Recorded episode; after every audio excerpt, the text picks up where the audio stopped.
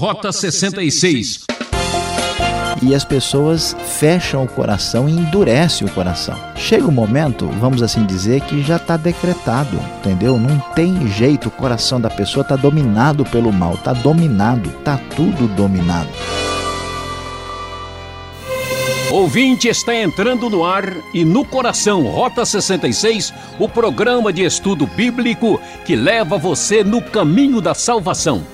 Esta é a série Evangelho, destacando o livro de Mateus, e nossa expedição para no capítulo 13, onde o professor Luiz Saião tem um desafio diferente: entender e decifrar alguns enigmas do ensino de Jesus.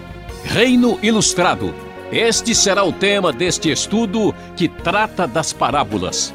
Você sabe por que Jesus escolheu esta forma peculiar para falar de coisas eternas e espirituais? É, você vai conhecer várias maneiras e figuras para retratar a vida espiritual, mas terá que fazer apenas uma escolha.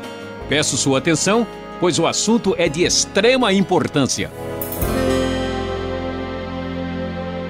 O querido ouvinte deve se preparar e manter já ligada a sua antena parabólica para captar as histórias de Jesus, ou seja, as suas parábolas. Vamos nos sentar, vamos prestar atenção, atenção que aí vem história, sim. Muitas histórias relativas ao reino de Deus, ou melhor, ao reino dos céus, que aparecem aqui no Evangelho de Mateus. Nesse capítulo 13, nós vamos ver Jesus falando por meio de parábolas para as multidões inicialmente, depois ele volta a sua atenção para os discípulos e fala sobre as parábolas, inclusive explica as parábolas que foram contadas. Nós vamos uh, observar que logo no início nós temos o relato da parábola do semeador, que é a maior que aparece aqui neste capítulo. Depois nós temos a parábola do joio, depois do grão de mostarda, do fermento. Ah, em seguida aparece as explicações e logo depois vem a parábola do tesouro escondido, da pérola, ah, da pérola valiosa, depois da rede e das coisas novas e velhas. Então veja quantas parábolas aparecem aqui. É importante ressaltar que quando Jesus começa a falar por meio das parábolas dessas histórias, ele está ah, num contexto de rejeição. Então, como se explicar que o rei messiânico chegou e ele não está reinando triunfalmente em Jerusalém? E como entender a postura dos religiosos da época e de muitas pessoas que ouvem a Jesus? Há uma oposição, uma rejeição crescente do rei e do seu reino, e, portanto, essas parábolas devem ser entendidas à luz desse cenário para serem devidamente compreendidas. E então Jesus começa a falar inicialmente sobre a parábola do semeador, o semeador que saiu a semear e quase todo mundo conhece essa história tão famosa, você vai se lembrar. Parte da semente cai à beira do caminho, as aves vêm e comem, depois uma outra parte cai num terreno pedregoso, onde não havia muita terra, ela até brota esta parte que cai ali, mas a terra não era profunda. Então sai o sol, as plantas acabam se queimando e se uh, e acabam secando porque não tem raiz. E a terceira parte, a próxima, caiu entre espinhos. Uh, que acabam crescendo e sufocando as plantas, e somente a quarta parte, a última, cai em boa terra e dá fruto, ou seja, dá uma boa colheita e com uma produtividade variável, a produtividade de 100 60 e 30 por um. E assim Jesus apresenta esta parábola do semeador. E logo depois, mais adiante, ele vai apresentar a explicação da parábola do semeador na sequência aqui do capítulo 13. Isso pode ser verificado a partir do versículo 18 quando Jesus começa a explicar o significado da parábola. Ele diz: Quando alguém ouve a mensagem do reino e não entende, o maligno vem e lhe arranca o que foi semeado no coração. Este né, ou é aquele que é a semente que foi lançada à beira do caminho. E aquele que foi semeado em terreno pedregoso é o que ouve a palavra, logo a recebe com alegria, mas como não tem raiz em si mesmo, permanece pouco tempo. Quando surge alguma tribulação ou perseguição, logo abandona ah, o caminho do reino. Quanto ao caso do que foi semeado entre espinhos, é aquele que ouve a palavra, mas o que? As preocupações da vida, as riquezas e os interesses mundanos acabam tomando conta, sufocam a palavra e ela fica infrutífera. E finalmente, nós temos aquele que foi semeado em boa terra, que é o que ouve a palavra, entende e acaba dando a colheita. Então, nós vamos observar que a semeadura da palavra nesse contexto do reino de Deus, ela tem um, um resultado, uma produtividade diferente para entender o que é que está acontecendo aqui nesse cenário. E Jesus, então, explica por que, que ele está falando esta parábola, ou melhor, porque ele está explicando por parábola. Ele diz algo um tanto quanto difícil de ser recebido por todo mundo.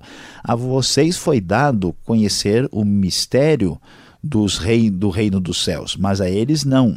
Então foi explicado por parábola exatamente para que eles não entendam e não vejam e não se arrependam, para se cumprir uma profecia que aparece em Isaías, capítulo 6, verso 9 e 10 do profeta do Antigo Testamento. Então, aqui nós entendemos que apesar da semente ser lançada, nem todo mundo, ou melhor, a maioria dos corações não recebem essa semente.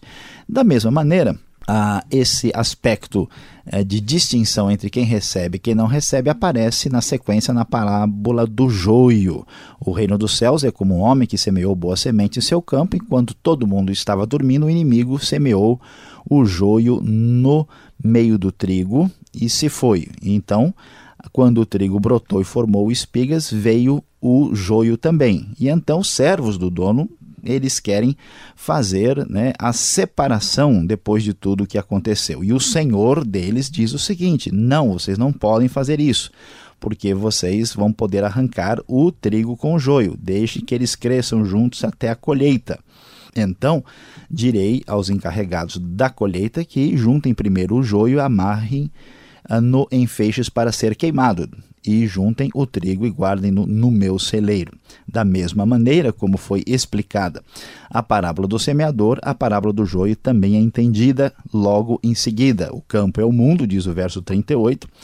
A boa semente são os filhos do reino, o joio são os filhos do maligno, o inimigo que semeia é o diabo, a colheita é o fim desta era e os encarregados da colheita são os anjos. Portanto, não há como separar totalmente o joio do trigo, o bem do mal no contexto do reino. Isso deve nos ajudar a entender esta dificuldade e a não julgar precipitadamente as coisas a partir da aparência, porque o joio é muito parecido com o trigo. Tem muito filho de Deus que parece filho do diabo e tem muito filho do diabo que age como filho de Deus. É impressionante, mas é verdade. E nesse contexto de explicação sobre as histórias que você acompanha aí com a sua parabólica ligada, nós temos ainda mais as referências às outras parábolas que aparecem aqui nesse cenário. A próxima é a parábola do grão de mostarda e, em sequência, a parábola do fermento. O reino dos céus é como um grão de mostarda que um homem plantou em seu campo. Embora seja a menor dentre todas as sementes, quando cresce torna-se a maior das hortaliças e se transforma numa árvore, de modo que as aves do céu vêm fazer os seus ninhos em, seu, em seus ramos. E logo em seguida, o texto diz: O reino dos céus é como o fermento que uma mulher tomou e misturou com uma grande quantidade de farinha, e toda a massa ficou fermentada. Apesar da oposição, da rejeição e do elemento negativo dentro do próprio reino, não se deve esquecer que, apesar das aparências, o reino surge pequenino, limitado, mas o seu poder é incontrolável. Ele vai a todo vapor, em grande velocidade, numa reação em cadeia e crescendo sem que os olhos humanos percebam. E isso é importante e muito significativo. Nessa mesma linha de pensamento, um pouco adiante, nós vemos a parábola do tesouro escondido e da pérola valiosa. O reino dos céus é como um tesouro escondido num campo. Certo homem, tendo encontrado, escondeu-o de novo, e então, cheio de alegria, foi e vendeu tudo o que tinha e comprou aquele campo. O reino dos céus também é como um negociante que procura pérolas preciosas, encontrando uma pérola de grande valor, foi e vendeu tudo o que tinha e a comprou. Esse reino que apresenta essa rejeição, esse reino que cresce sem que haja percepção daqueles que estão longe de fora, que não tem essa visibilidade que alguns esperavam, esse reino que, quando é descoberto pelo coração que foi atingido por Deus, a pessoa entende a prioridade máxima do reino. Portanto, ele deixa tudo em segundo plano, deixa tudo para trás para conseguir a pérola de grande valor para conseguir o tesouro escondido que é o reino. Seguindo um pouquinho mais para frente, a parábola da rede aparece. O reino dos céus é como uma rede que é lançada ao mar e apanha toda sorte de peixes. Quando está cheio, os pescadores a puxam para a praia, eles se assentam, juntam os peixes bons em cestos, mas jogam fora os ruins. Assim acontecerá no fim desta era. Os anjos virão, separarão os perversos dos justos e lançarão aqueles na fornalha ardente, onde haverá choro e ranger de dentes. E assim, Jesus ainda vai terminar estas parábolas no versículo de número 52, ah, quando ele diz: Por isso, todo mestre da lei, instruído quanto ao reino dos céus, é como o dono de uma casa que tira do seu tesouro coisas novas e coisas velhas. Assim, nós vamos entender que o reino de Deus é chegado e Jesus anuncia que esse reino tem características não esperadas. Ele surge pequeno, ele cresce sem que se perceba, ele faz a separação entre aqueles que querem ouvir e os que não querem ouvir, e ele é o grande reino valioso pelo qual vale a pena arriscar tudo. Diante da manifestação desse reino, nós ficamos surpresos por Jesus dizer ó, que as parábolas são contadas exatamente para que aqueles que têm interesse e curiosidade recebam a resposta e entendam, e aqueles que não querem, que rejeitam, confirmem a sua rejeição e se afastem de Deus para sempre. Meu querido ouvinte, isso não é história para boi dormir, isso não é qualquer história. É importantíssimo para a sua vida. Como está o seu coração diante do reino de Deus, da pessoa de Jesus? Você, depois de ouvir e de conhecer tudo isso, já adquiriu a pérola de grande valor, já colocou o reino em prioridade, não se esqueça, essa é a sua maior necessidade.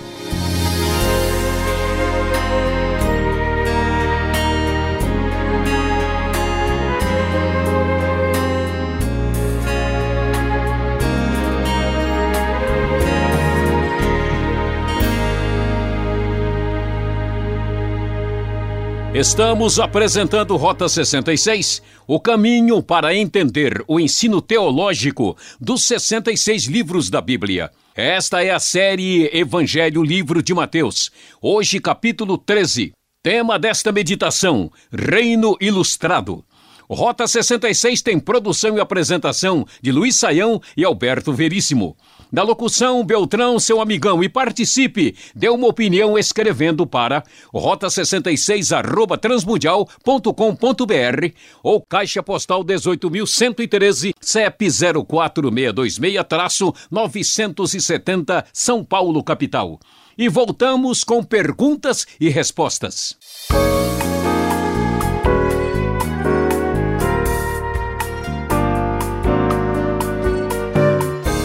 Você está acompanhando o estudo das parábolas, Mateus capítulo 13. O professor Luiz Saião já fez a sua exposição.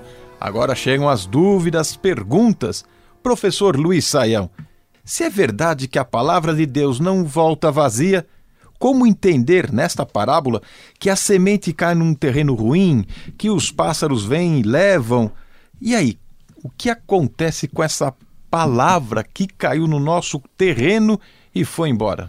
Pastor Alberto, é verdade que a palavra de Deus não volta vazia. Esta é uma expressão dita por Isaías e que continua firme e correta. A questão é que muitas pessoas, quando afirmam isso, eles imaginam que a palavra não voltar vazia significa que a palavra sempre vai produzir salvação. Mas isso não é verdade. A palavra de Deus, ela sempre produz aquilo que que tem a ver com o seu propósito, com a sua finalidade. Ela nunca é inútil e irrelevante. A palavra que salva também é a palavra que condena. A palavra que cura também é a palavra que traz julgamento. Portanto, a palavra de Deus sempre produzirá um resultado eficiente, mas nem sempre esse resultado será positivo se a pessoa fecha o seu coração. E às vezes a palavra já é uma decretação de julgamento depois daquilo que a pessoa já decidiu na sua vida. Portanto, nós não devemos entender que a palavra não voltar vazia significa sempre, em qualquer contexto, necessariamente salvação. Agora, as parábolas que Jesus conta. Se Jesus afirmou que estas parábolas estavam sendo contadas para que muitos não a entendessem, como essas pessoas podem ser culpadas de não aceitar ou não entender? Olha, pastor Alberto, é, a gente ouve isso, lê acha que talvez, será que não há uma injustiça aqui por parte de Deus, né? Puxa, está sendo já dificultado para que essas pessoas não entendam, mas a questão é, tem que ser compreendida de maneira mais assim objetiva e detalhada. Quem está sendo alvo dessa crítica são exatamente os religiosos, como o caso dos fariseus. Por que é que é para eles ouvirem e não entenderem? Porque eles já fecharam o seu coração. A questão tem a ver com o fato de que a gente ouve a palavra divina, como eles já ouviram, eles eram especialistas em Bíblia naquele tempo, e as pessoas fecham o coração e endurecem o coração. Chega um momento, vamos assim dizer, que já está decretado, entendeu? Não tem jeito, o coração da pessoa está dominado pelo mal, está dominado, está tudo dominado e, portanto, não há o que fazer numa situação dessa. Resta apenas a palavra que estabelece o juízo. Jesus não fez isso num vazio. Ele apresentou essa palavra dizendo: esse pessoal aí já foi, não há como recuperá-los. E ele faz a referência ao tipo de condenação com as pessoas de coração endurecido do tempo de Isaías, dos profetas do Antigo Testamento, que é semelhante ao que acontece aqui. Parece que Jesus está inaugurando um novo estilo didático de ensinar, falar por parábolas. Por que complicar se é possível simplificar? Como entender o significado de um ensino assim? É, a gente talvez né, poderia esperar que Jesus fosse direto e objetivo e falasse: o negócio é o seguinte, ó, né, o Deus mandou dizer isso, então quem quiser vem para cá, quem não quiser vai vai para lá e ponto final, ou aqui ou vai ao racho ou arranca a tampa da caixa, uma coisa desse jeito, né? Mas não é bem por aí. Jesus, a, a, parábola é um, uma espécie de história ilustrada dos tempos bíblicos e que faz parte de um estilo né, que Jesus inaugura, isso é uma realidade uh, daquele tempo, daquela cultura, e, e ela é uma história, vamos dizer assim, saborosa. Você, quando ensina uma coisa por conceitos abstratos, é muito difícil do povo comum realmente entender, receber aquilo.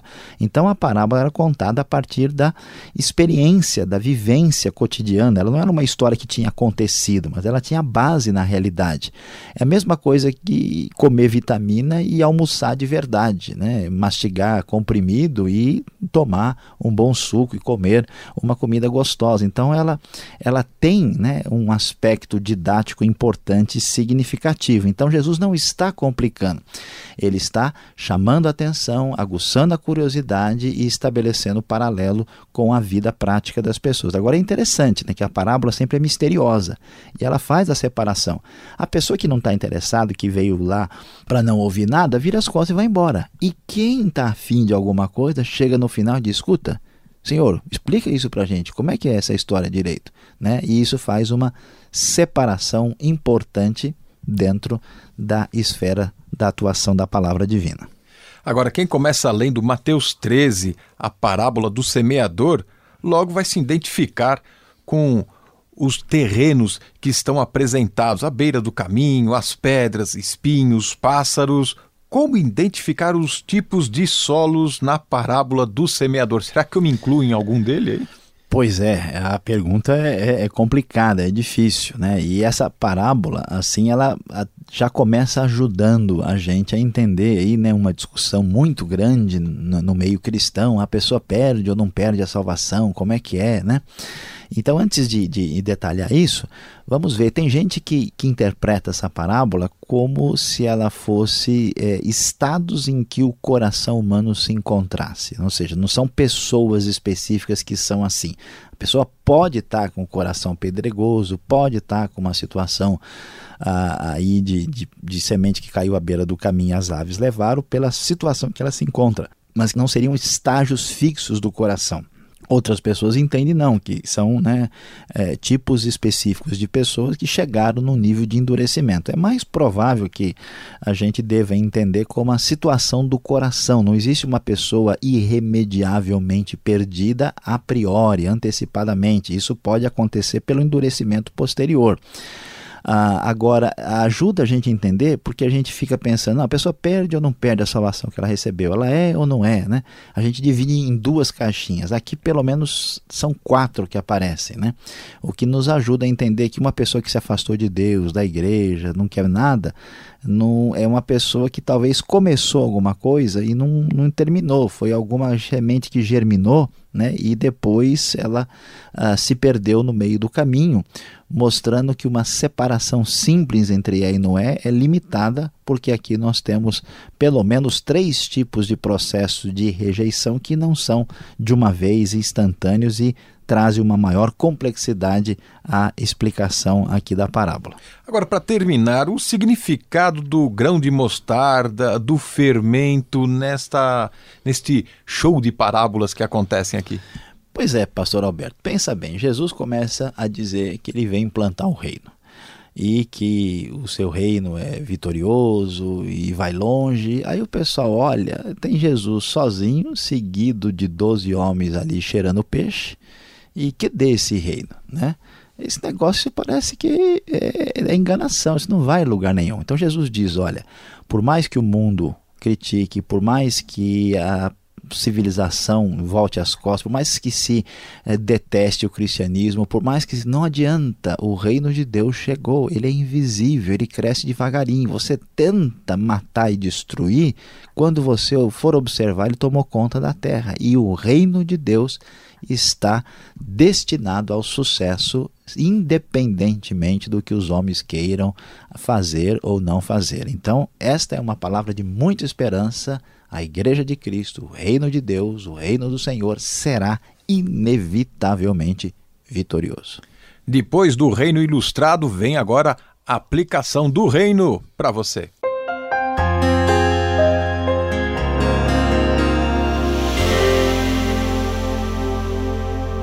No Rota 66 de hoje, você acompanhou Mateus capítulo 13.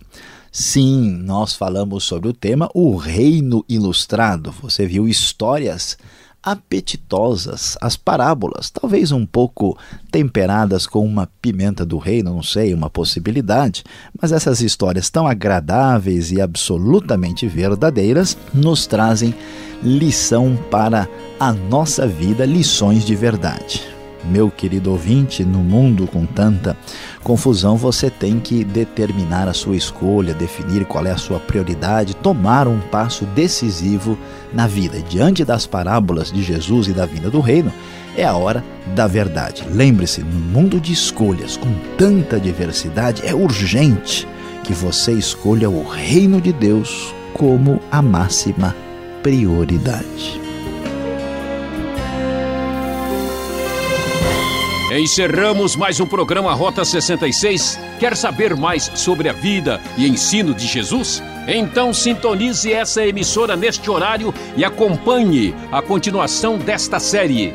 E visite o site transmundial.com.br. E você já sabe, ouvinte, esta é mais uma realização transmundial. Deus o abençoe e até lá.